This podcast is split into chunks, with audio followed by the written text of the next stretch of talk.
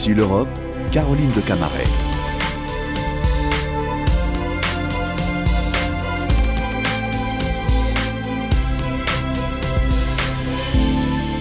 Bonjour à tous, bienvenue sur France 24 et Radio France Internationale pour Ici l'Europe.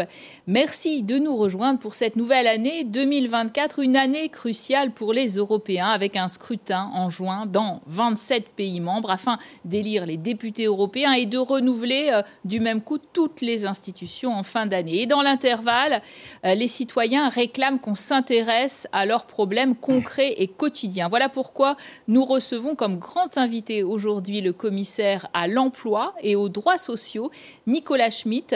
Bonjour, merci d'être avec nous en duplex depuis Bruxelles. Je rappelle que vous avez été euh, de nombreuses fois ministre euh, euh, des Affaires étrangères du Travail au Luxembourg pour le Parti ouvrier socialiste luxembourgeois, un d'obédience social-démocrate. Alors, j'ai envie de vous demander évidemment ce que vous souhaitez aux Européens pour 2024. Nous sortons d'années difficiles avec la pandémie, avec l'inflation que je souhaite à tous les Européens, c'est bien sûr euh, du bonheur personnel, mais aussi euh, une amélioration de leur quotidien, euh, en termes de travail, en termes de revenus, en, termes de conditions de vie. Je crois que l'Europe peut y contribuer et nous sommes engagés, nous avons été engagés pendant ces années maintenant de la Commission von der Leyen à améliorer le quotidien des citoyens européens. Alors justement, 2024, c'est aussi une année d'élection européenne. Euh, pour vous, quel sera l'enjeu principal? Mais l'enjeu est majeur. Euh, l'enjeu, c'est quelle Europe voulons-nous?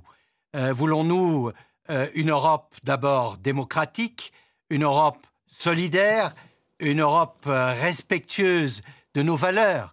Ça, c'est le fond Voulons-nous continuer euh, à travailler sur euh, la dimension sociale de l'Europe, en même temps, bien sûr, euh, renforcer sa dimension économique? Je crois que c'est ça l'enjeu, c'est le contraire d'une Europe qui se replie, une Europe des, des nationalismes. Nicolas Schmitt, votre nom circule comme possible tête de liste pour les socialistes européens pour les prochaines élections, justement. on vous entend presque en campagne, là, en l'occurrence. Non, je crois que ce sont mes convictions, indépendamment de toute, euh, de toute campagne. vous, confirmez, vous confirmez que vous êtes intéressé euh, Dans les semaines. Bah, je confirme que mon nom euh, circule et que j'ai déjà dit que si à la fin on, me le, on me le propose, je, je pourrais m'imaginer l'accepter. Alors, plusieurs directives importantes sous, ce mandat hein, ont été euh, adoptées, euh, mais euh, on est toujours à la recherche de cette fameuse directive sur les travailleurs des plateformes. 5 millions et demi de travailleurs européens devaient obtenir une requalification de statut, un salaire minimum, des congés payés, une protection sociale, avec un coût pour des Uber, des Deliveroo et autres sociétés du secteur qui auraient pu atteindre 4,5 milliards d'euros par an. Euh, enfin une régulation. On y était prêts, sauf que surprise, eh bien, euh, une minorité de blocage s'y oppose, y compris la France. Pourquoi? Il y a un certain nombre de détails ou des, questions de principe qui semblent euh, déranger un certain nombre d'États qui n'ont pas pu approuver le compromis qui a été négocié entre la présidence espagnole représentant le Conseil et le Parlement européen. Euh, regrettable, je, le regrette personnellement, que ce compromis euh, n'ait pas trouvé euh, un soutien au Conseil ou un soutien suffisant au Conseil, mais ce n'est pas perdu, ce n'est pas. Il y a toujours une possibilité de reprendre cette négociation et je fais entièrement confiance à la présidence belge de se mettre au travail. Je crois d'ailleurs qu'ils l'ont déjà fait. Euh, ils ont identifié les points les plus euh, difficiles, les plus conflictuels, et je reste euh, optimiste que à la fin, on trouve un bon accord, un bon compromis, même si il faut peut-être lâcher sur tel ou tel point, sans pour autant abandonner l'importance et la signification euh, de ce texte. Conséquence de l'invasion russe en Ukraine euh, en février 2022, 4 millions et demi de personnes ont bénéficié du fameux statut euh, de protection temporaire dans l'Union européenne, en Allemagne essentiellement, en Pologne, en République tchèque, où ils sont les plus nombreux, avec la possibilité de travailler. Donc, Nicolas Schmitt, vous êtes satisfait de la qualité de leur intégration? D'abord, je crois que la, la, mise en œuvre de cette directive de la protection temporaire a été euh, une réussite parce que l'Europe a démontré qu'elle savait faire face à, un nombre important, considérable. Vous avez mentionné les chiffres de réfugiés, de personnes fuyant euh, une guerre atroce, des bombardements permanents et qui continuent d'ailleurs, et même euh, encore plus, plus fortement actuellement. Euh, et nous avons euh, vraiment mis en œuvre toutes euh, les mesures pour permettre à ces réfugiés, souvent des femmes d'ailleurs, la majorité des femmes, des enfants, à la fois de les intégrer sur le marché du travail. Là, on parle à peu près de 2 millions de personnes qui ont trouvé un travail, et surtout pour les enfants, de leur offrir aussi des possibilités d'éducation en les intégrant entre autres dans les systèmes scolaires, en refrant euh, la poursuite de leur euh, système euh, d'éducation. Donc je dirais qu'il y a certainement des choses qui restent perfectibles, sur le, à la fois au niveau du travail, au niveau aussi de l'intégration des enfants, mais globalement, je, je peux conclure que ça a été une opération réussie, grâce d'ailleurs à la solidarité des États membres, mais aussi grâce à la solidarité euh, des, euh, euh, des, citoyens dans les pays où ces personnes ont été accueillies.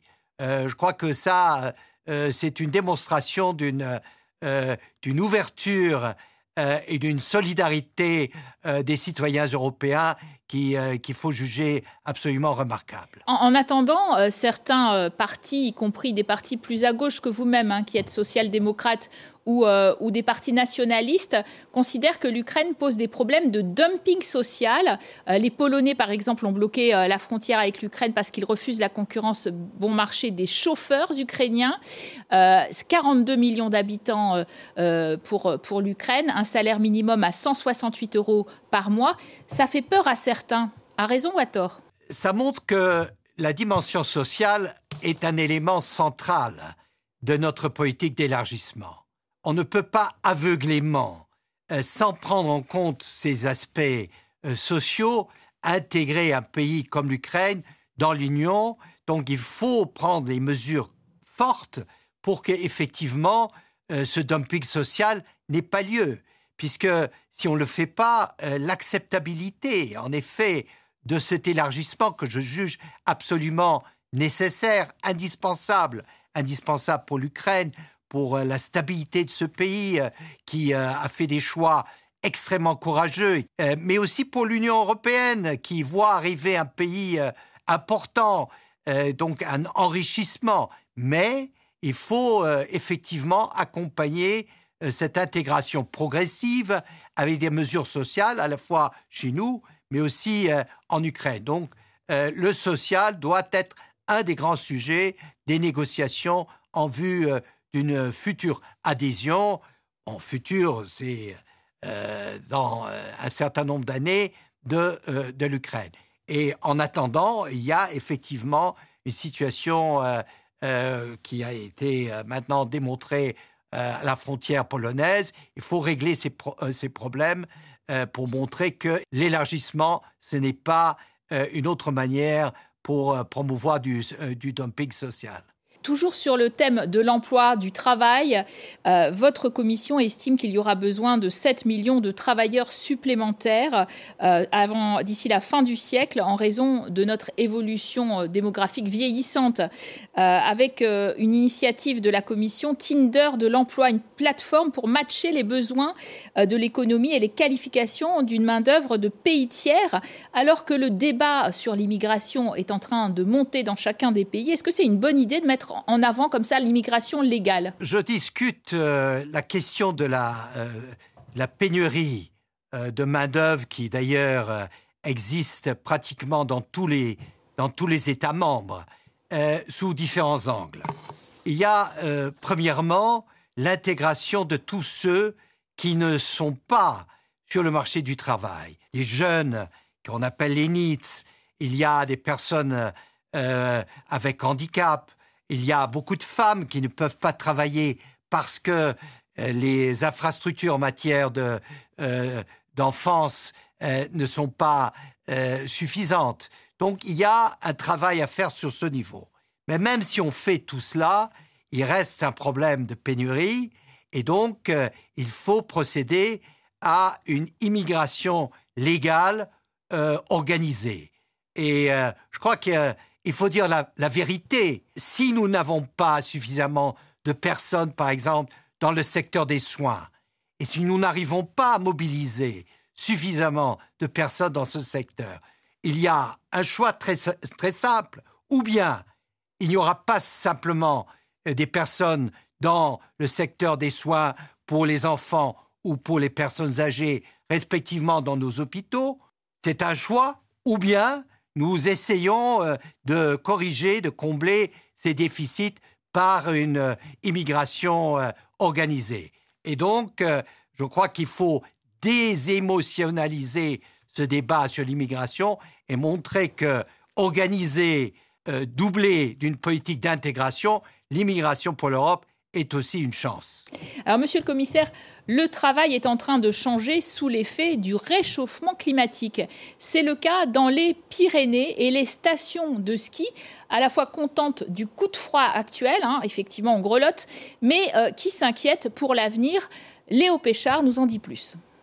Il était attendu depuis le 13 décembre dernier. L'épisode neigeux de ce week-end fait des heureux dans cette station de ski et donne de l'espoir aux commerçants pour la suite de la saison. On sait que les saisons d'hiver, c'est de plus en plus dur parce qu'on a un décalage de saison maintenant, donc euh, c'est sur trois mois que ça se joue. On espère juste que, voilà, là il y a la neige, il y a le soleil, donc normalement toutes les conditions sont là, on va marcher. Dans les Pyrénées-Orientales, le réchauffement climatique inquiète les professionnels.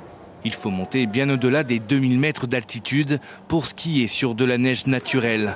Trois petites stations ont donc décidé de s'associer pour développer des activités durant toute l'année. Pour diversifier davantage, les stations misent aussi sur la randonnée ou le vélo en montagne. Mais le projet, fondé sur les recettes du ski alpin, est estimé fragile économiquement par la Chambre régionale des comptes et surtout dénoncé comme anachronique par les écologistes. Les investissements qui sont prévus pour sécuriser euh, l'économie du ski sont non pérennes. On a beau proclamer partout qu'on veut faire du 4 saisons, l'essentiel de l'argent public qui est fléché sur ce dispositif concerne en fait une amélioration, une modernisation ou un renouvellement euh, des euh, installations destinées au ski alpin. Le manque d'eau dans ce département le plus touché par la sécheresse pourrait aussi poser des problèmes pour créer de la neige artificielle. Nicolas Schmitt, commissaire européen euh, à l'emploi, il faut adapter les emplois euh, de demain euh, au changement climatique. Fini le ski, fini la neige? Bah, Je ne sais pas si c'est absolument la fin du ski et la neige, mais ce, qui, ce que ce reportage nous montre, c'est que le changement climatique est une réalité. Ce n'est pas une invention, comme certains veulent le faire croire. Euh, donc c'est une réalité à laquelle il faut effectivement s'adapter, mais contre laquelle aussi il faut lutter.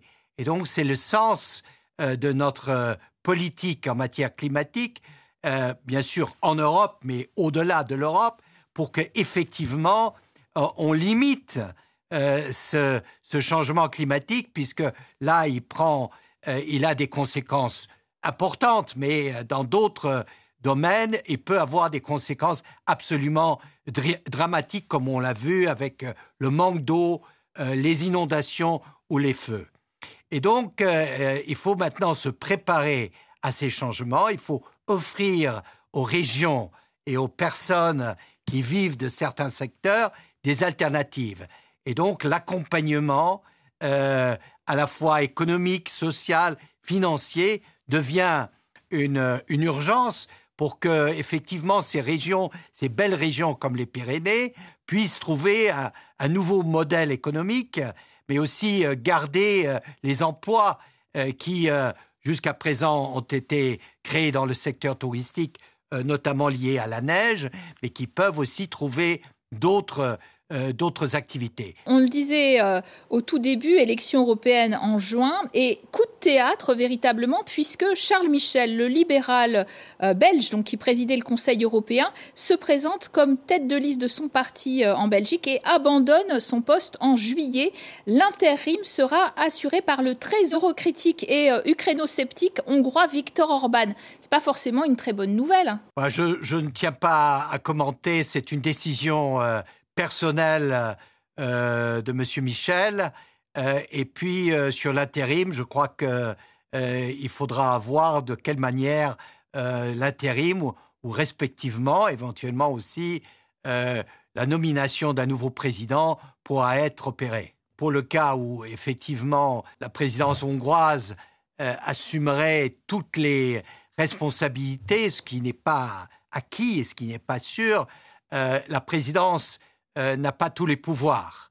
Et euh, je crois que la nécessité, effectivement, de poursuivre notre soutien à l'Ukraine euh, dépasse les pouvoirs d'un État membre.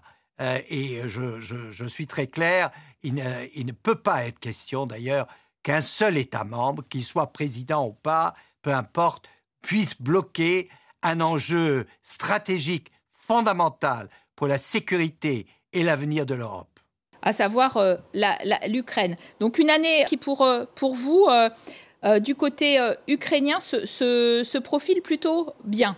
Ben, je crois que l'Ukraine continue à mener un combat extrêmement courageux, difficile, parce que on voit que le régime de Poutine ne cesse d'augmenter la pression, militaires euh, et surtout euh, euh, les bombardements extrêmement destructeurs.